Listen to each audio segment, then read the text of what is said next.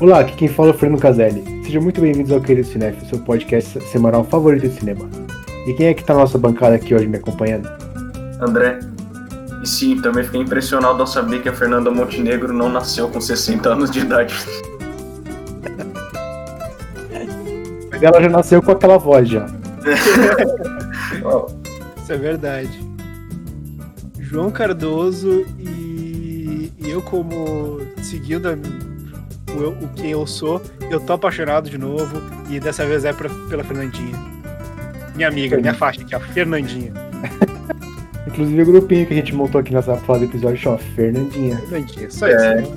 Ela tem certeza que ela tem amor pra todos nós. E, e minha esposa viu, ela falou, quem é Fernandinha? Eu, peraí. peraí, calma. BR até umas horas, né? Minha amiga, minha amiga, nossa amiga, nossa amiga É. pessoal. E hoje nosso tópico é sobre a aclamada atriz Fernanda Montenegro, a primeira dama do teatro brasileiro, uma das maiores atrizes da história do cinema brasileiro. E aqui nós, do Querido Cinéfilo, separamos para os amantes do cinema em duas categorias: os fãs da Montenegro e a gente que tá, simplesmente tá errada. E aqui é o nosso episódio especial de, pro dia do, do cinema brasileiro, né? E a gente decidiu exaltar aí a obra da, da Fernanda Montenegro. Mas antes, bora aí pro nosso giro de notícias e das suas mensagens.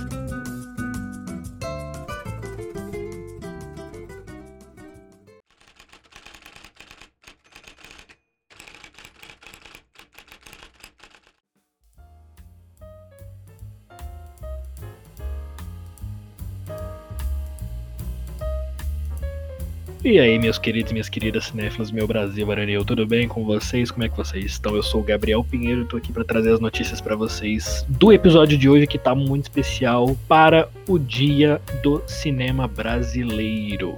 As três primeiras notícias de hoje são de cinema brasileiro em homenagem ao nosso cinema tão amado e tão querido. Então vamos lá, oferta de filmes brasileiros, né, com exceção das comédias blockbusters e outros títulos recentes que fizeram sucesso nos cinemas, ainda é meio tímida.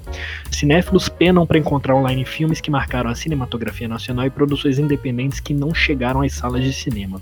Pensando nisso, Itaú Cultural vai estrear neste sábado em uma plataforma de streaming gratuita dedicada exclusivamente à produção audiovisual brasileira.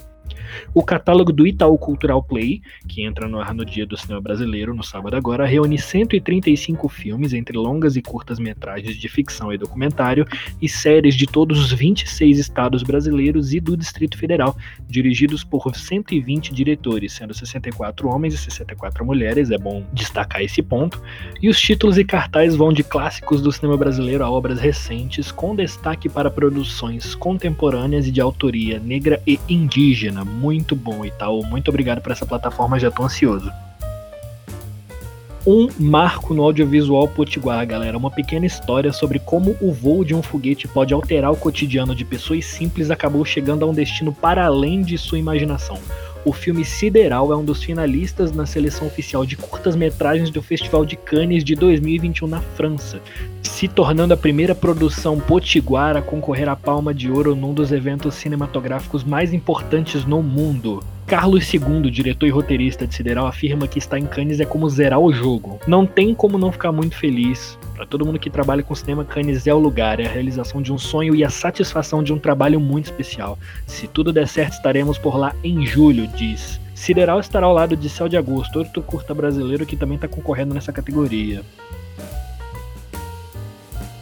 Quatro animações brasileiras foram premiadas na 16ª edição do Festival Animarte.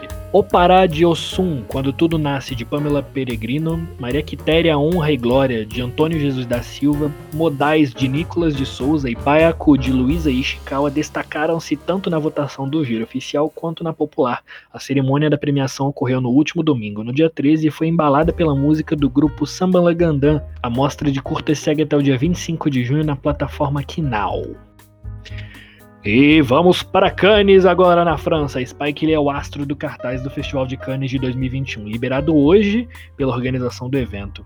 O cineasta de Faça a Coisa Certa é infiltrado na clã será o presidente do júri principal de Cannes, que decide quem leva a Palma de Ouro e outros prêmios importantes. O Festival de Cannes 2021 terá estreias aguardadas como o musical Annette, com Adam Driver e Marion e Marion Cotillard, e a comédia A Crônica Francesa de Wes Anderson. O Marinheiro das Montanhas, produção brasileira de Carinha Inus, também fará parte de uma das sessões dessa edição. O evento francês, que ocorre entre os dias 6 e 17 de julho, também será palco de uma exibição especial de Velozes e Furiosos 9. Aí, galera dos Velozes e Furiosos do querido Cinéfilo, isso aí, é nóis. Já a atriz e diretora Jodie Foster, de O Silêncio dos Inocentes, será homenageada com uma palma de ouro especial pelo conjunto da obra aos Beatlemaníacos. Beatles Get Back, documentário dirigido por Peter Jackson, do Senhor dos Anéis, sobre a banda britânica, vai chegar ao Brasil pela plataforma de streaming Disney Plus.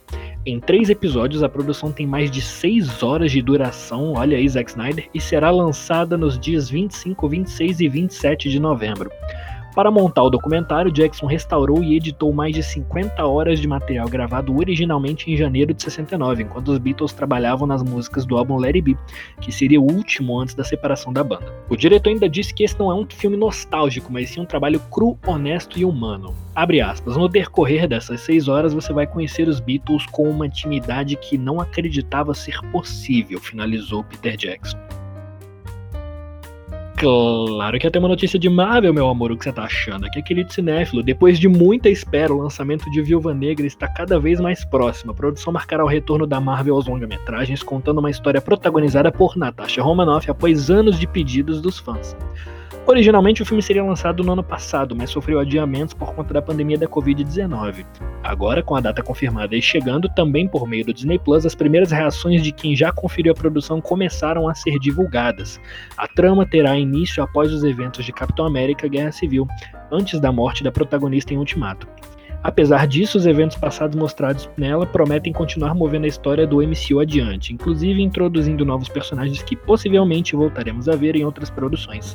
Além de Scarlett Johansson no papel principal, o elenco conta com Florence Pugh, Dave Harbour e Rachel Weisz em papéis de destaque. A direção ficou por conta de Kate Shortland, com produção de Kevin Feige.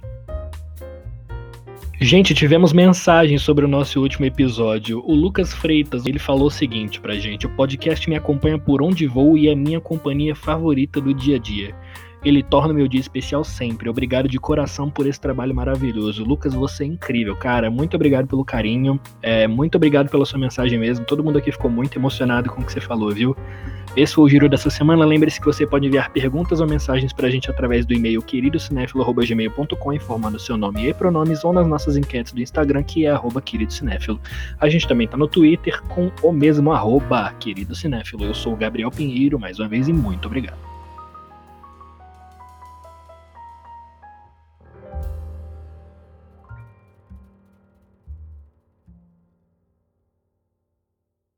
E, gente, hoje a gente vai falar de algo, algumas das obras mais importantes aí da, da Fernanda Montenegro. São, a gente vai falar de três obras que são muito importantes na carreira dela e do cinema brasileiro para comemorar aí o dia do, do cinema brasileiro.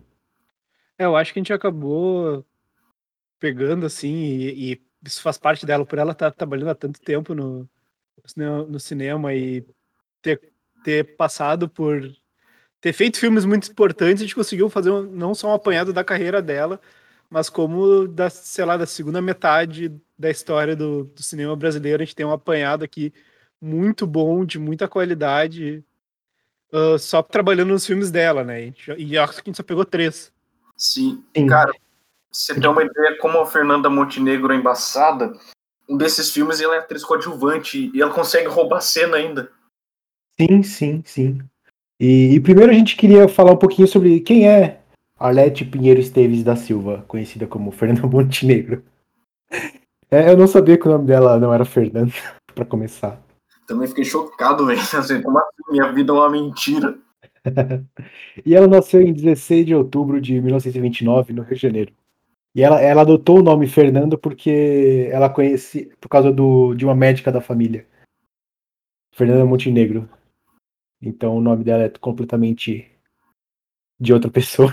Agora, é, pra, é canonicamente, oficialmente, é Fernanda. É Fernanda. Ninguém, acho que ninguém deve chamar ela de Arlete na vida dela mesmo. Os filhos dela, delas devem chamar de Arlete. É, o, o, Dona Arlete. o Fernando falou uma coisa aí que ela nasceu em 29, né, cara? Sim, sim. Vocês terem uma ideia, ela nasceu no mesmo ano com Martin Luther King, o Roberto Bolanhos e a Anne Frank. Olha. A gente pensa nela como, tipo, décadas à frente, né, dessas figuras. E, e aí, no, no, nos anos 40, ela começou a carreira dela traduzindo e adaptando peças de teatro para o rádio. E uma coisa que a gente não, não pensa muito na Fernanda Montenegro é na voz dela, né? É, a voz dela é muito icônica. Ah, ah ela, mas ela tá no, no álbum do Emicida, no Amarelo, o último álbum do Emicida. Ela faz uma participação lá maravilhosa, ela. Sim, sim. Eu, tá no documentário lá também, né? Sim, sim. Excelente documentário também. Fazer uma petição para ter um SMR da Fernanda Montenegro. É, o, é a música dela no, no, no, no álbum do Emicida. Praticamente um, um SMR da Fernanda. E, e, aí, no começo dos anos 60, ela, ela se mudou para São Paulo, onde começou a trabalhar em peças de teatro. E também começou o trabalho dela com a televisão. A primeira, a primeira novela dela chama Pouco Amor Não É Amor, em 64. E assim, é pena que a gente não conseguiu analisar nenhuma novela por episódio. É, é seria interessante. Coisa. e, e o sucesso dela na televisão continuou, é, mas a, a carreira dela do cinema que é mais internacionalmente conhecida. E a primeira grande obra mundial dela é o Que é esse companheiro, né? Que foi nomeado para melhor filme de língua estrangeira. E logo no ano seguinte já, já teve o Central do Brasil, então aí tem os dois anos mais importantes da carreira dela pro, pro mundo, né? Com a maior Sim. injustiça do Oscar de todos os tempos. Sim. Quer dizer, ela ganhou visibilidade internacional, ganhou, mas, poxa, devia ter levado o Oscar junto. Ah, eu acho que assim, não, não existe uma pessoa no mundo, talvez a, a Gwyneth Paltrow seja a única, mas não, acho que não existe outra pessoa no mundo que, que ache que aquela foi uma premiação justa. Sim, Cara, sim. Eu, tô, eu tô tão nem aí pra Gwyneth que eu não sei nem falar o sobrenome dela. É, é a mulher do Gup. É a mulher do Homem de Ferro. É, isso aí. É, não, se, se duvidar, até ela deve achar que, que foi injusto. ela deve tentar, tipo, eu não vou ganhar essa porra, eu não vou ganhar, eu não vou ganhar. E, então, o primeiro dos filmes que a gente queria trazer aí para discutir é o. A gente vai em ordem cronológica, e é o A Falecida, de 1968, do Leon Hirschman. Ele é baseado numa peça do Nelson Rodrigues e conta a história da Zulmira, uma mulher que ela, ela fica obcecada pela própria morte. E ela quer um enterro de primeira classe para fazer inveja para uma prima dela. E essa é uma das sinopses mais Nelson Rodrigues que eu já ouvi falar. Sem dúvida, sem dúvida. Cara, vocês repararam que é um filme extremamente Hitchcockiano? Sim, é. Sim, é uma ele... pesadíssima, mano. Sim, ele, ele, é cheio de. Ele é cheio desse submundo do, do Rio de Janeiro, né? Sim, uhum. ele sempre tem aquela mulher que é meio lobo em pele de cordeiro, tá ligado? E a Fernanda faz muito esse papel, né? O plot twist do filme vem. Né? Um pequeno spoiler na parte da, da traição, né? E é um filme muito bom sobre adultério. É, é um, é a assinatura do Nelson Rodrigues, né? Tem sempre algum rico se ferrando, tem algum pobre, tem algum, algum homem descobrindo que é corno. Alguém, alguém lucrando, né? Alguém lucrando em cima. Alguém sempre. morrendo, alguém morrendo de forma meio estranha, bizarra, assim, alguma coisa bizarra com morte. Eu, eu acho que o marido dela é um corno feliz, porque ele que ganhou com a morte da esposa. Sim, e aí depois no velório ele sai pra ir ver o, ver o jogo. Cara, maravilhoso, velho. É, é, é um suco de Nelson Rodrigues, isso. Sim, é um, é um, é um clássico por, porque ele é tão Nelson Rodrigues, sabe? Tipo, se, eu, se eu não falasse que era, quem assiste fala, mano, como se devia ser do Nelson Rodrigues, sabe? Sim. Cara, esse filme tem uma brasilidade, tipo, nos detalhes que é maravilhosa. Você repara nos coveiros que são malandros, o cara comendo um ovo cozido no boteco, sabe? Essas coisinhas pequenas que faz a gente identificar, olha, é brasileiro, malandro, zoeiro, come ovo em boteco. É, e eu acho que isso é, é, é muito ali do, do, do, do Ishmo. Eu sou, gosto muito do, do Ishmo. Ele tem um, um, certo, um certo apreço muito grande por essa, essa brasilidade assim popular para botar no filme dele e, e ele consegue botar todo, toda esse, essa, essa, essa multiplicidade da brasilidade. acho que ele tenta uh, imprimir ela muito dentro da Fernanda, né? Uhum. Porque a Fernanda, ela é aquele pobre que tem aquele sonho idílico que, que, que nunca vai se realizar, na real. Ela uhum. deseja ser grande nem que ela precise morrer para isso, né? Exato, exato. É. é isso, ela quer expressar esse desejo através do, do grande enterro que ela quer, né? E vamos, vamos discutir mais esse personagem da, da Fernanda, a, a Zulmira. Ela, ela, ela é uma esposa de, de um homem que, que não tá nem aí pro casamento deles, né? E o cara passa o filme inteiro falando de futebol. E, e, e, inclusive, ele, esse filme ele introduz a época que é dele de uma forma muito interessante. Vocês repararam? Ele, no começo do filme ele fala, na época que Pelé era. Eu não lembro outro nome. Eu não lembro qual era o nome do Pelé também, mas eu gostei muito. Edson Aranha Abrantes, do Nascimento. É, Olha ele... lá. E, e, ele introduz a época assim, ao invés de tipo, só jogar o ano que é na, uhum. na introdução. Esse é, é um detalhezinho sensacional. Uhum. Outro detalhe da brasilidade, logo no começo do filme, né? Que mostra muito de como nós brasileiros somos muito supersticiosos. Já mostra logo de cara a Fernanda indo pro a cartomante. Verificar o futuro dela. E já é uma ótima introdução ao filme, né? Tipo, parece que ela tá meio com um pressentimento de que vai morrer, sei lá. Sim. Ela quer saber como vai acontecer as coisas.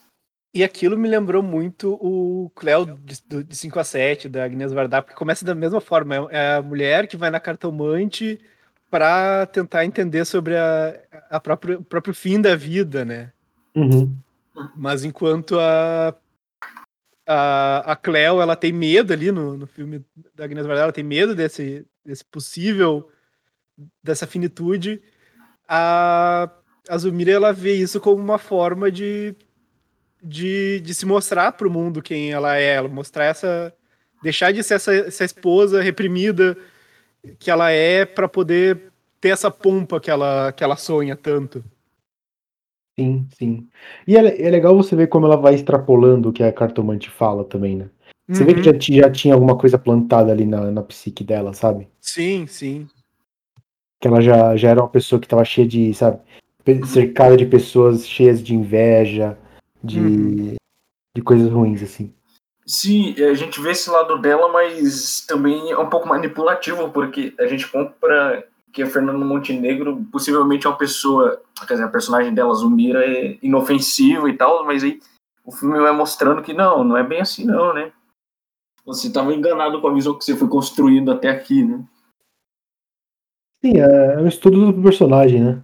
É, eu acho que é, que é aquela coisa assim, ela, ela se, se apresenta porque. Ela se apresenta como uma, uma, esposa, uma esposa comum, né? Uh, entre aspas, normal, que, que, que subserviente ao marido, que não chama muita atenção, mas isso não é ela. Ela é mais que isso. Ela é uma pessoa que tem, que tem um, um, um apreço a si mesmo muito grande. E, e, e, acho que ela, que ela tem um grande entendimento que ela é muito mais do que do que, do que aquilo que é reservado para ela.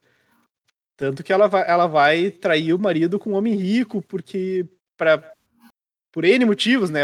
Pela paixão, pela, pelo desejo, pelo dinheiro, por, por várias, vários motivos. Acho que, acho que é um, a Zumira é um personagem extremamente complexo e pouco comunicativo. Eu acho que isso, isso é inclusive uma motivação da, de uma das cenas mais memoráveis desse filme, que é a cena da chuva, né? Sim, exato. Nossa, aquela cena. Acho que é, é, a única cena do filme onde ela tá. onde ela não, não tá se escondendo. Uhum. Então, e é engraçado que é uma cena extremamente semiótica, como você disse, ela não precisou falar uma palavra para isso. Sim. Uhum.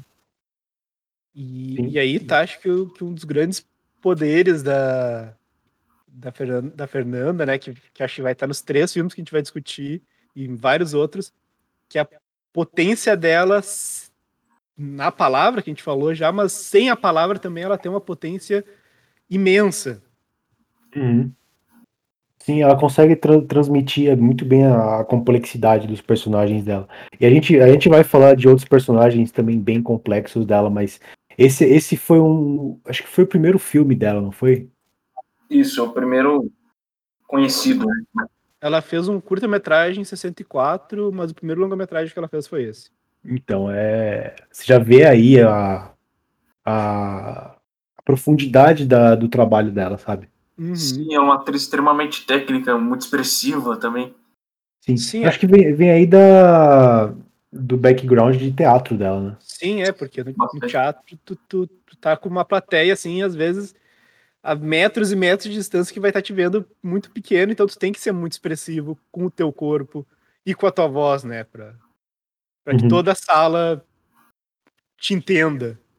Uhum uma curiosidade sobre esse filme é que a Zumira é a única personagem que morre, né? É a personagem da Fernanda Montenegro.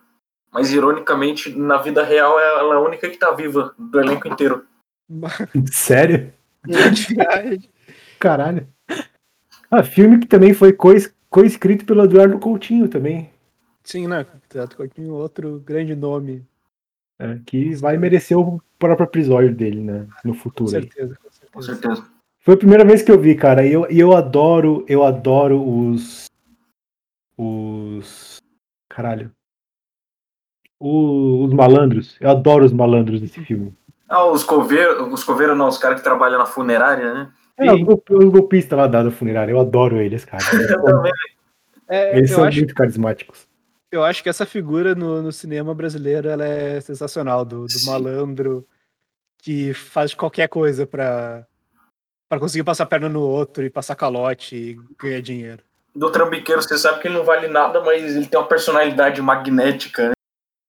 É, eles são, eles são caloteiros, eles sabem, sabe? Uhum, eles não estão nem aí de esconder. Eu adoro. Admitem com orgulho. Mano, com aquelas gírias antigas ainda, cara. Maravilhoso. É. E no, e no começo que ele tá ensinando o outro cara a, a aplicar o golpe, ele fala, ah, eu vou levar todo mundo na conversa. Exato. Boa demais.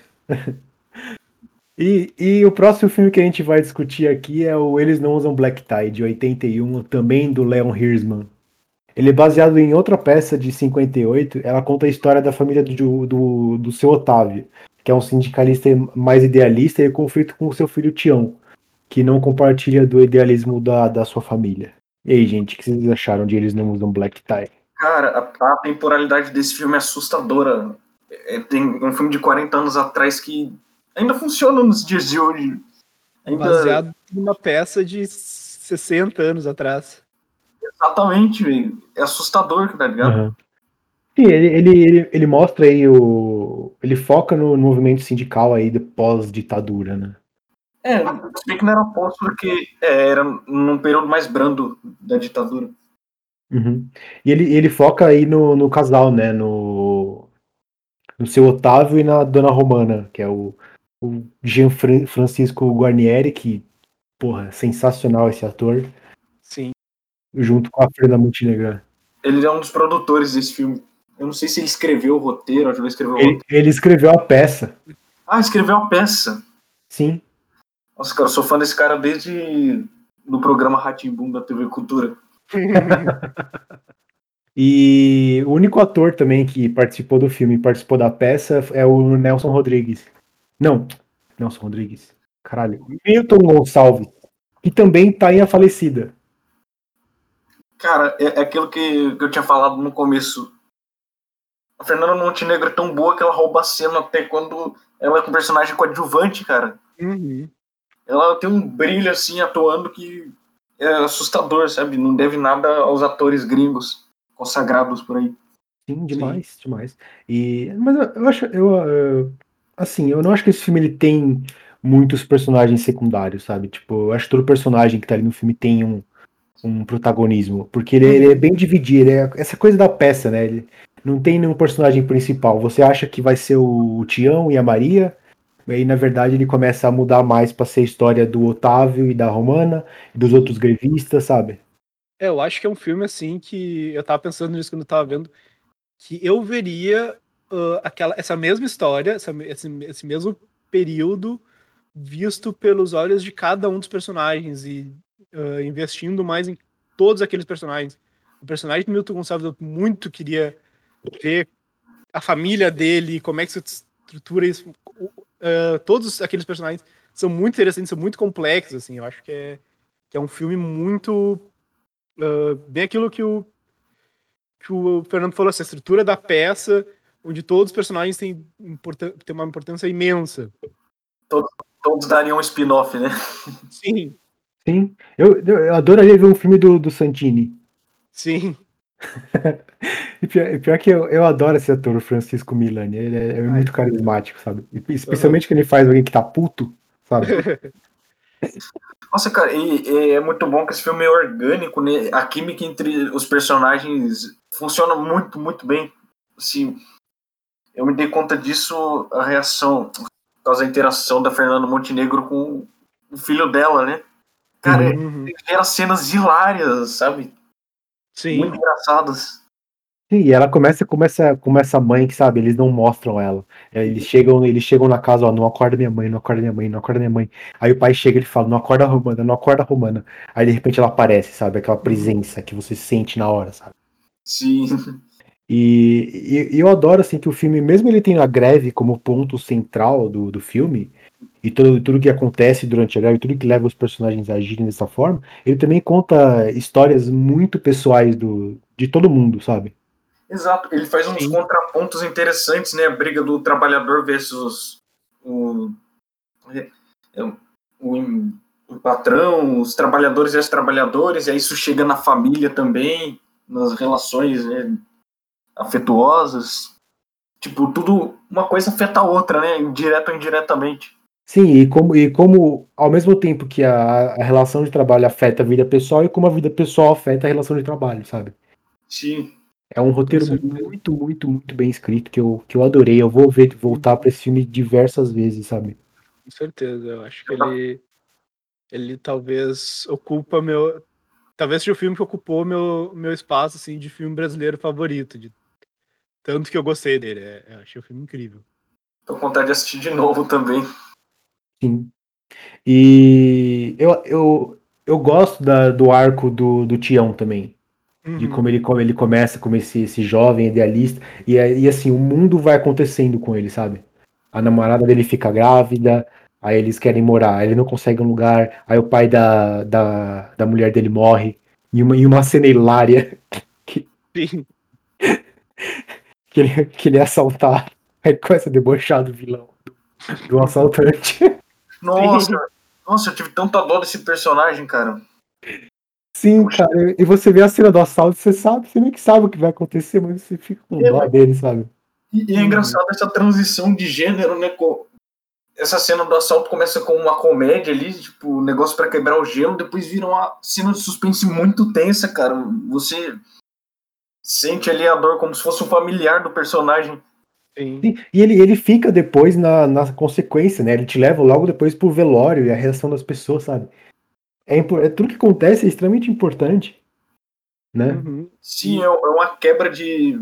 Porque o, a trama tá seguindo uma linha, daqui a pouco essa linha quebrada. É muito bom uhum. isso. Sim, são, são os arcos dos personagens, né? São muito bem escritos. E o, o meu favorito, eu tenho que falar aqui, o Braulio que é o cara mais sensato de todo o filme. E era meio que o ator da treta e ele acabou pagando por todo mundo. Sim, até que a última cena do filme é o. O velório dele. O velório dele, né? E tem, e tem toda essa. essa... Uhum. É monumental, sabe, o que aconteceu. Até sim, que, o, sim. que o Otávio fala, ah, você vai ler sobre ele nos livros de história. Uhum. E eu tava vendo, eu fui ver, tem uma série chamada Grandes Cenas, uma série sobre grandes cenas do cinema brasileiro.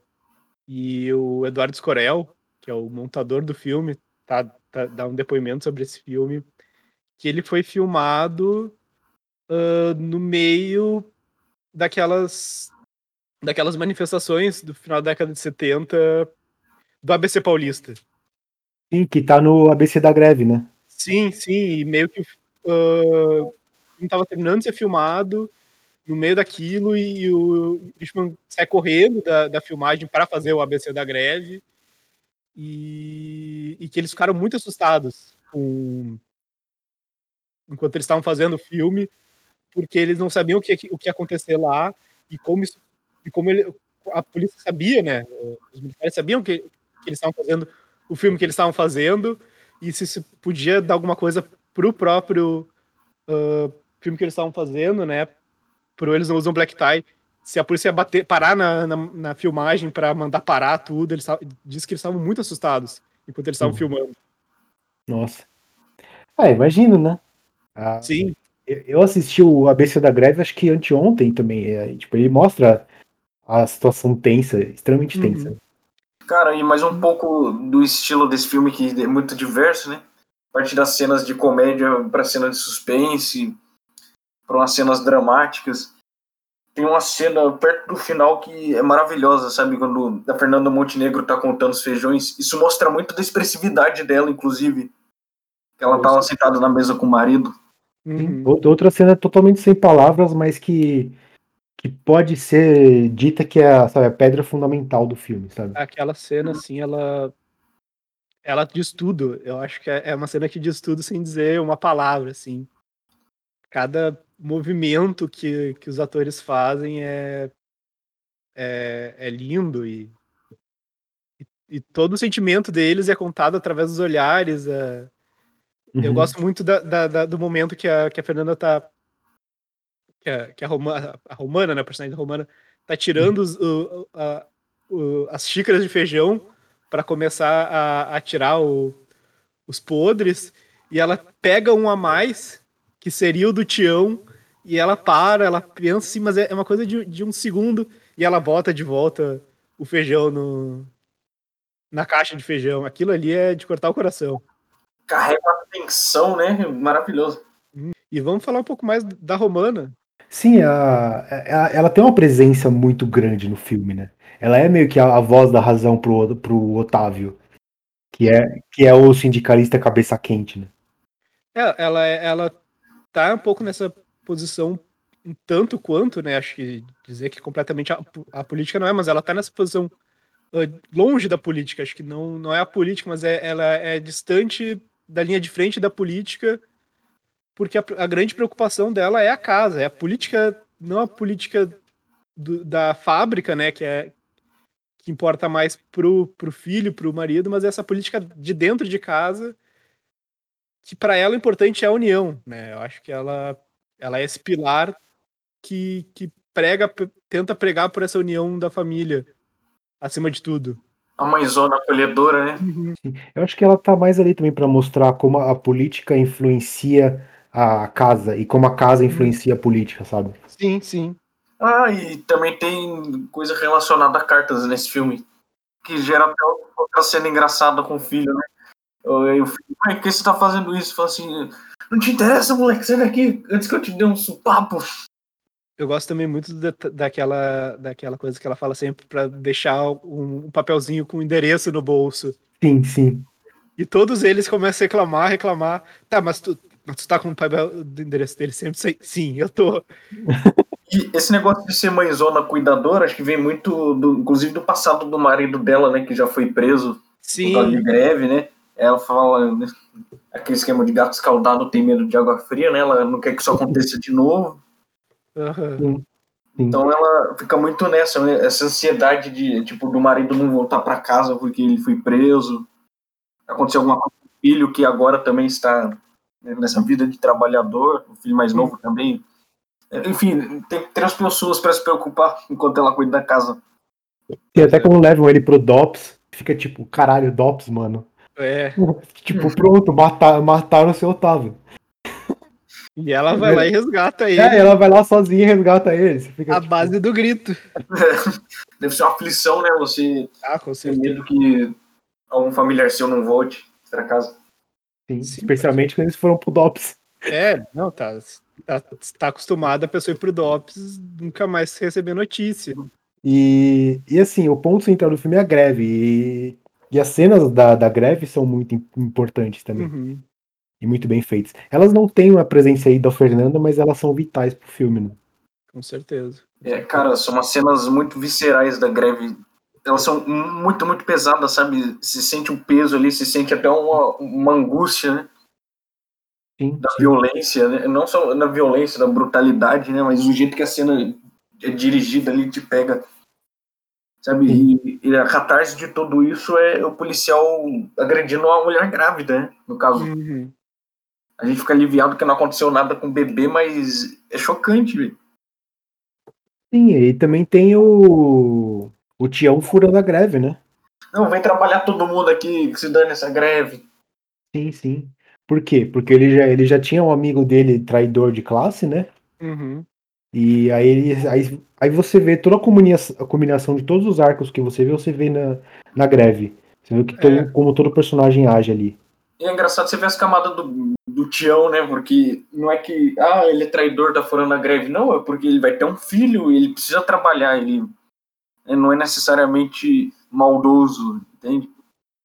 Ele tra o filme trabalha muito bem com as profundidades dos personagens.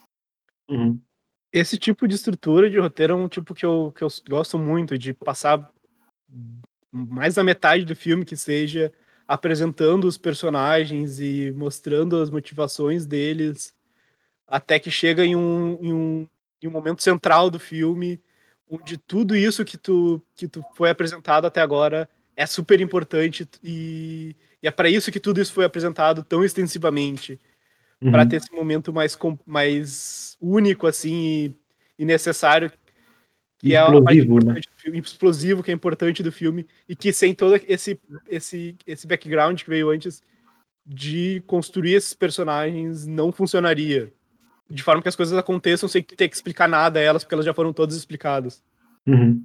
E você entende o que todo mundo, como todo mundo age an- durante esse momento explosivo e depois, né?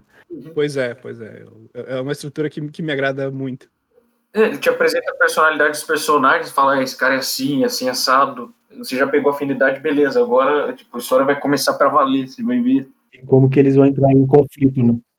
E, e aí leva para as consequências da greve, né? Que tipo, pois é são uma das cenas mais pesadas do filme, quando, quando o Tião volta pra casa, sabe?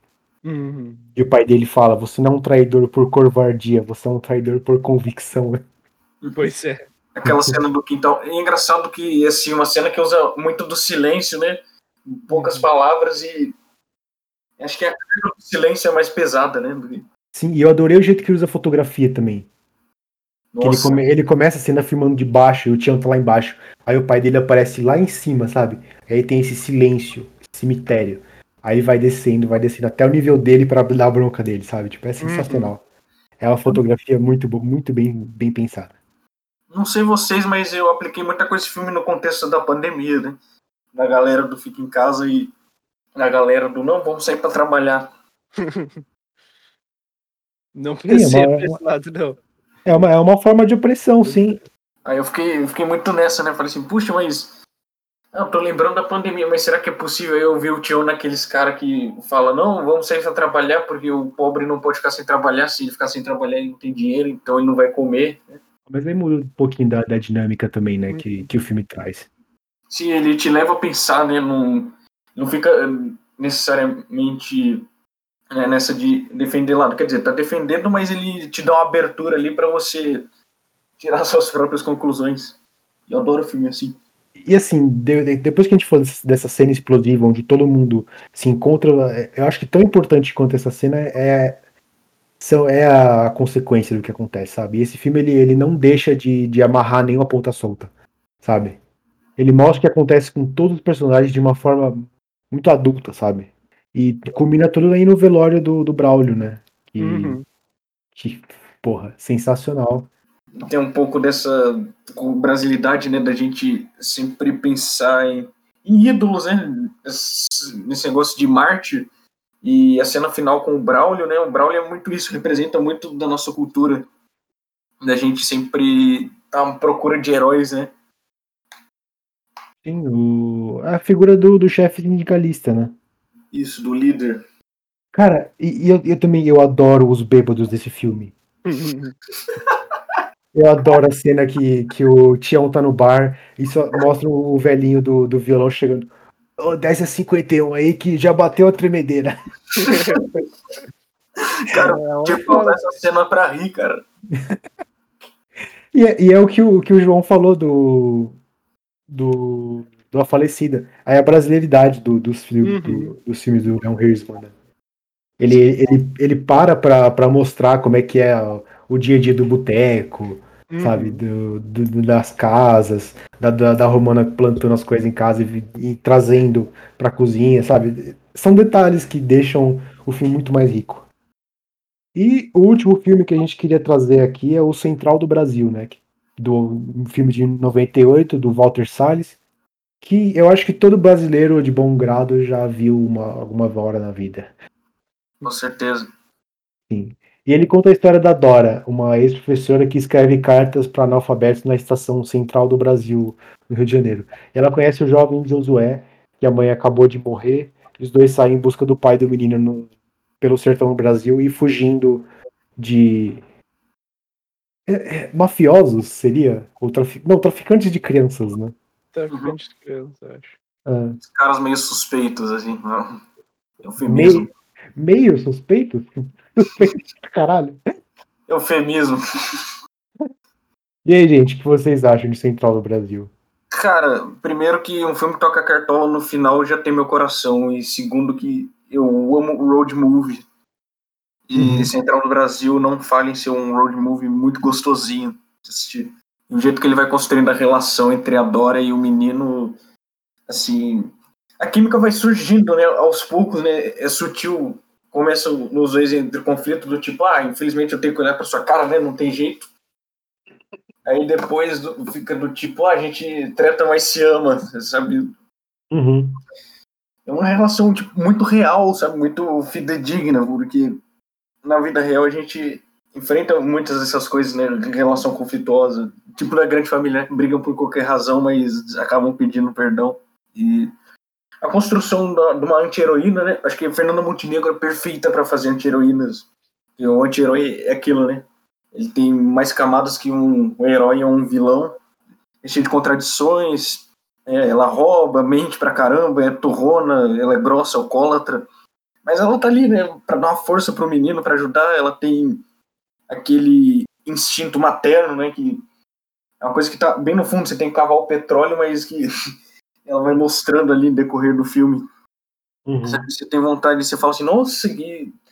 essa mulher é insuportável, mas daqui a pouco ela tá caindo na sua graça, porque apesar das decisões erradas, ela tá fazendo tudo por um bem maior, entende? Foi muito focado nisso, né? Na, na relação dos dois. E ela é essa, essa personagem ambígua, né? Ela quer ajudar, mas ela não quer ajudar. O moleque quer ir com ela, mas não quer ir com ela, sabe? É, então, mas, tipo, é uma coisa que simplesmente acaba acontecendo. Ah, aconteceu isso. E né, a gente não consegue imaginar se não tivesse acontecido quando tudo acaba. Eu acho que eles são dois. dois. dois personagens muito parecidos, né? Ah, é um filme com dois. Com, a- com- eh, os dois sofreram muito, se machucaram muito no passado. E, e agora eles têm um pouco de medo de, de entrar em uma nova relação, ainda mais com uma pessoa desconhecida. E ele sofre muito com isso, porque ao mesmo tempo que ele. Porque é isso que vocês estão falando, ao mesmo tempo que eles querem se aproximar, eles têm esse receio de que vão se machucar mais uma vez. E tem um certo. ah, um prazo de validade dessa relação deles, tá? Te- Tem esse momento de quando chegar no, no, no pai do, do guri, do Josué, vai acabar essa relação entre os dois. Então eles não querem se dar completamente para não sofrer com a perda, porque eles já sofreram muito com, com perdas no passado. Uhum. Se, apesar de você não concordar com as ações deles, você meio que consegue entender o por que, que eles são assim, por que, que eles fazem o que fazem. Sim, é também a situação que coloca eles juntos, né? Porque além de eles irem ter que ir atrás do pai do Minan, a, a Dora ela tem que fugir, né? Uhum. Eu, eu, não, eu não lembrava desse aspecto do filme quando eu fui reassistir. Eu não lembrava que ela tentou vender o moleque. Sabe? E depois ela vai lá resgata ele. Eu não lembrava disso. É engraçado como esse filme ele tem muita qualidade, né? Ele aborda vários assuntos Assim, tem várias camadas e ao mesmo tempo é muito acessível, né? Ele fala sobre paternidade, a falta dela, e fala muito sobre o, o povo pobre sem muita instrução, como as pessoas também têm que ser malandras, novamente na brasilidade, né, malandra, é muito na personagem Dora também. Uhum. Enfim, é um filme, tipo, meio povão, mas ao mesmo tempo muito profundo. E muito realista. É, inclusive, inclusive eu, eu, eu, gosto muito das cenas que ela tá fazendo as cartas no, no começo do filme, porque eu acho que isso volta no final de uma forma muito interessante, sabe? É uma reincorporação no roteiro que é muito, muito bem feita, sabe? É, é eu acho que ele é um filme que, que ele se reapresenta, o início dele volta muito no final com todo um novo contexto e com uma própria mudança muito grande desses personagens, assim.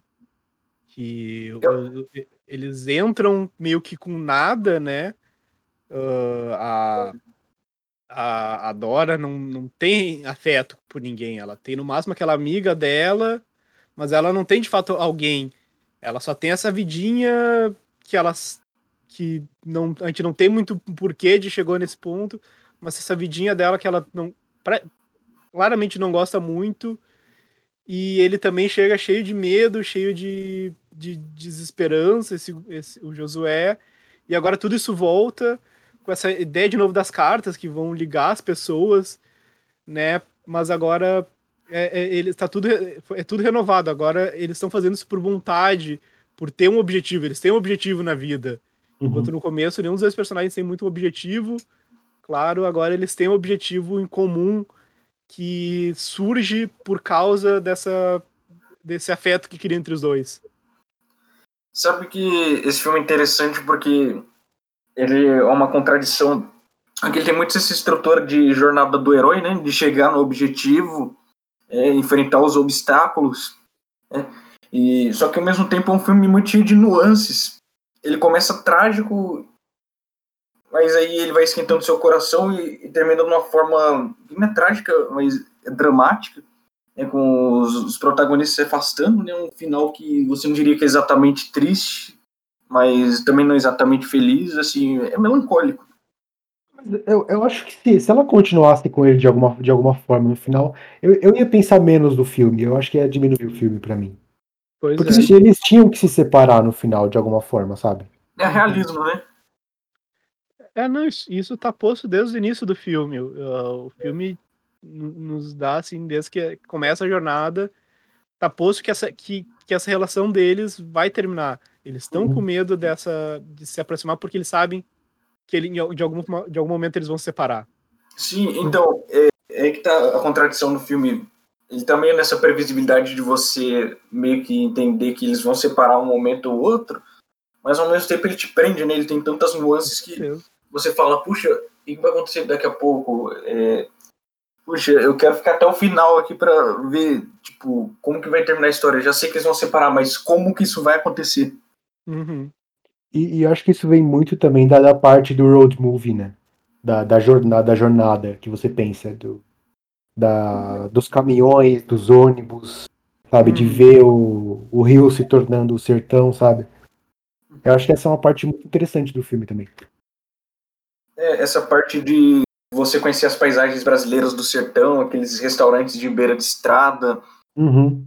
É, cara, é uma forma maravilhosa de mostrar a brasilidade, assim. Aquela, a, aquela cena que eles roubam da vendinha. Sim. Também, aquela cena é engraçada demais. Que ela volta pra, pra devolver as coisas e acaba roubando mais. Uhum. É uma... Ela mente o moleque. Então, é uma é... das formas da gente, da gente ver aquilo que você falou, André, que eles acabam sendo mesmo, mesmo meio que parecidos, sabe? Sim, foi o João que falou, aliás. É, é, é, a personalidade deles onde encontram um com o outro, né? É verdade. Assim, ao mesmo tempo que tem muito disso em relações interpessoais, pessoas com personalidades muito parecidas, elas se colidem. Esse filme fala muito disso. Uhum. Sim. E, e vamos falar aí do final do filme, né? Que eu acho o final muito marcante desse filme. Quando, ele, quando, ele encontram, quando eles encontram os irmãos do menino, sabe? Uhum. Que é, de- que é daí uma, uma reincorporação, sabe? Eles têm essa carta super importante que eles não conseguem ler, sabe? É, Você, é. você vê que, que o aspecto, sabe, da, da, da, da, Dora ser uma ex-professora que escrevia cartas é extremamente central pro filme, Uhum. sabe? Sim, você fica naquela apreensão, né? Sim. Sim.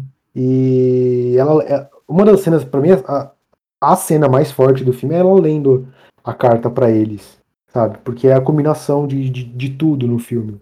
É onde amarra catarse. tudo. Sim, é onde amarra ali o arco emocional do filme. Cara, o terceiro ato do filme é muito catártico, começando com aquela cena do. Da quermesse, da quermesse não, da Da procissão. procissão. Uhum. Cara, aquela cena é avassaladora. Meu Cara, e amigo. tem, e tem uma história interessante com essa cena, sabia? Eles filmaram avisando o povo que ia ser um documentário. E ele Ô, pediu pra fazer, pra fazer uma procissão. E, e não existia essa procissão na cidade. Aí, em todos os anos seguintes, eles continuaram fazendo essa procissão por causa do filme. Que demais. A Dora é mentirosa igual o diretor do filme. Eu acho que se você fala que você tá fazendo um documentário, você não tem que pagar os extras. Exato. Então tem isso, né? Tem o terceiro ato que começa aí com a cena da procissão que culmina com aquela foto que eles tiraram, que ela deixa e a carta que ela vai que ele que ela escreve pra ele. Cara, a catarse de toda a brasilidade tá naquela cena da procissão. Sim, é uma coisa extremamente sertão do Brasil, né? Sim, é muito, é muito bem dirigida aquela cena, cara. Muito bem. Parece que vai desmaiando junto com a Fernanda. E é isso aí, gente. Esses são três filmes que a gente selecionou aí pra conversar sobre a, a carreira da Fernanda Montenegro. A gente tem um dos primeiros filmes dela e dois dos dois, três, né, dos maiores filmes nacionais pra comemorar aí o dia da, Uhum. do cinema brasileiro, com a primeira dama do, do teatro brasileiro. Eu tenho uma curiosidade pra trazer aqui Por sobre a favor, Fernanda Montenegro. diga. Eu, co- como eu já disse aqui em outros momentos, eu fiz faculdade de cinema e o meu professor de montagem é o Giba Cis Brasil, um dos fundadores da Casa de Cinema de Porto Alegre. Né? Casa, eu conheço a Casa de Cinema de Porto Alegre, é uma das produtoras, das clássicas produtoras de Porto Alegre, assim, desde os anos 80. E há, há uns anos atrás, acho que é de 2015, eles gravaram uma série chamada Doce de Mãe, que a doce de mãe, a mãe que é doce, é, é a Fernanda Montenegro. E eu, na faculdade, tive um exercício que era editar uma cena com a Fernanda Montenegro. E, impressionantemente, aquela mulher, ela não faz dois takes iguais. Cada take dela, ela tem alguma mudançazinha no texto, alguma mudançazinha de atuação. Ela nunca faz dois takes iguais. Sensacional. Mas são todos muito bons, né? Tipo, ah, que ela muda e às vezes. Claro, vai ver que tem um que é melhor que outro, mas nenhum, não tem nenhum take ruim dela. É Uhum, impressionante. uhum. Foi- era um exercício que, que tinha que montar baseado nos outros personagens, no quão bom, no- na ruindade dos outros personagens, porque era muito diferente o nível da atuação dela e dos outros atores ali. Era, é muito engraçado. Cara, o take menos melhor da Fernanda Montenegro é o take melhor de muitos atores por aí. Com certeza. Mas também, ela tá desde 40 trabalhando com mídia, cara, sabe? Pois é, pois é. Ela, ela, traba- ela trabalhou pra cacete e isso mostra, sabe? Uhum. E eu, eu adoro, assim, entender gente que você só tinha um hype antes, sabe? Sim. Sabe, eu conheci o hype da, da Fernanda Montenegro, mas eu nunca fui a fundo, assim, sabe? Isso é muito importante. Uhum, É certeza. como eles falam, don't believe the hype, mas no caso essa frase não se aplica a Fernanda Montenegro. E é isso aí, gente. O querido cinéfilo da semana vai ficando por aí.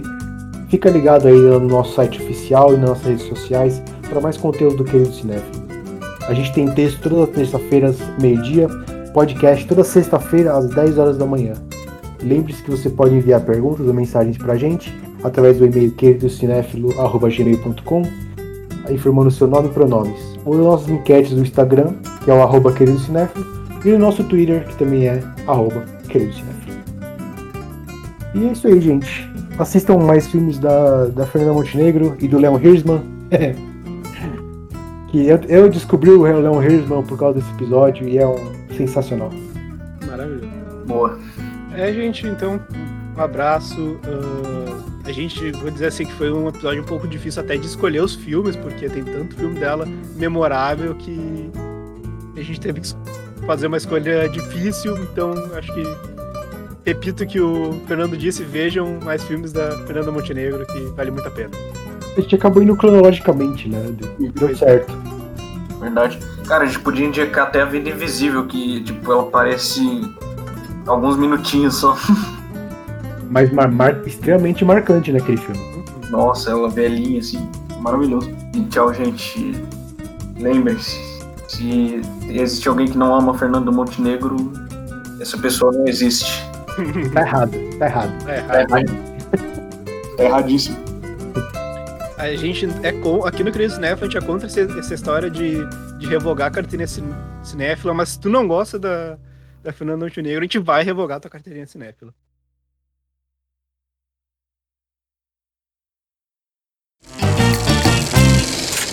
A equipe do Querido Cinéfilo é formada por André Germano, Fernando Caselli, Gabriel Pinheiro, Giovana Pedrilho, João Cardoso e Marina Rezende.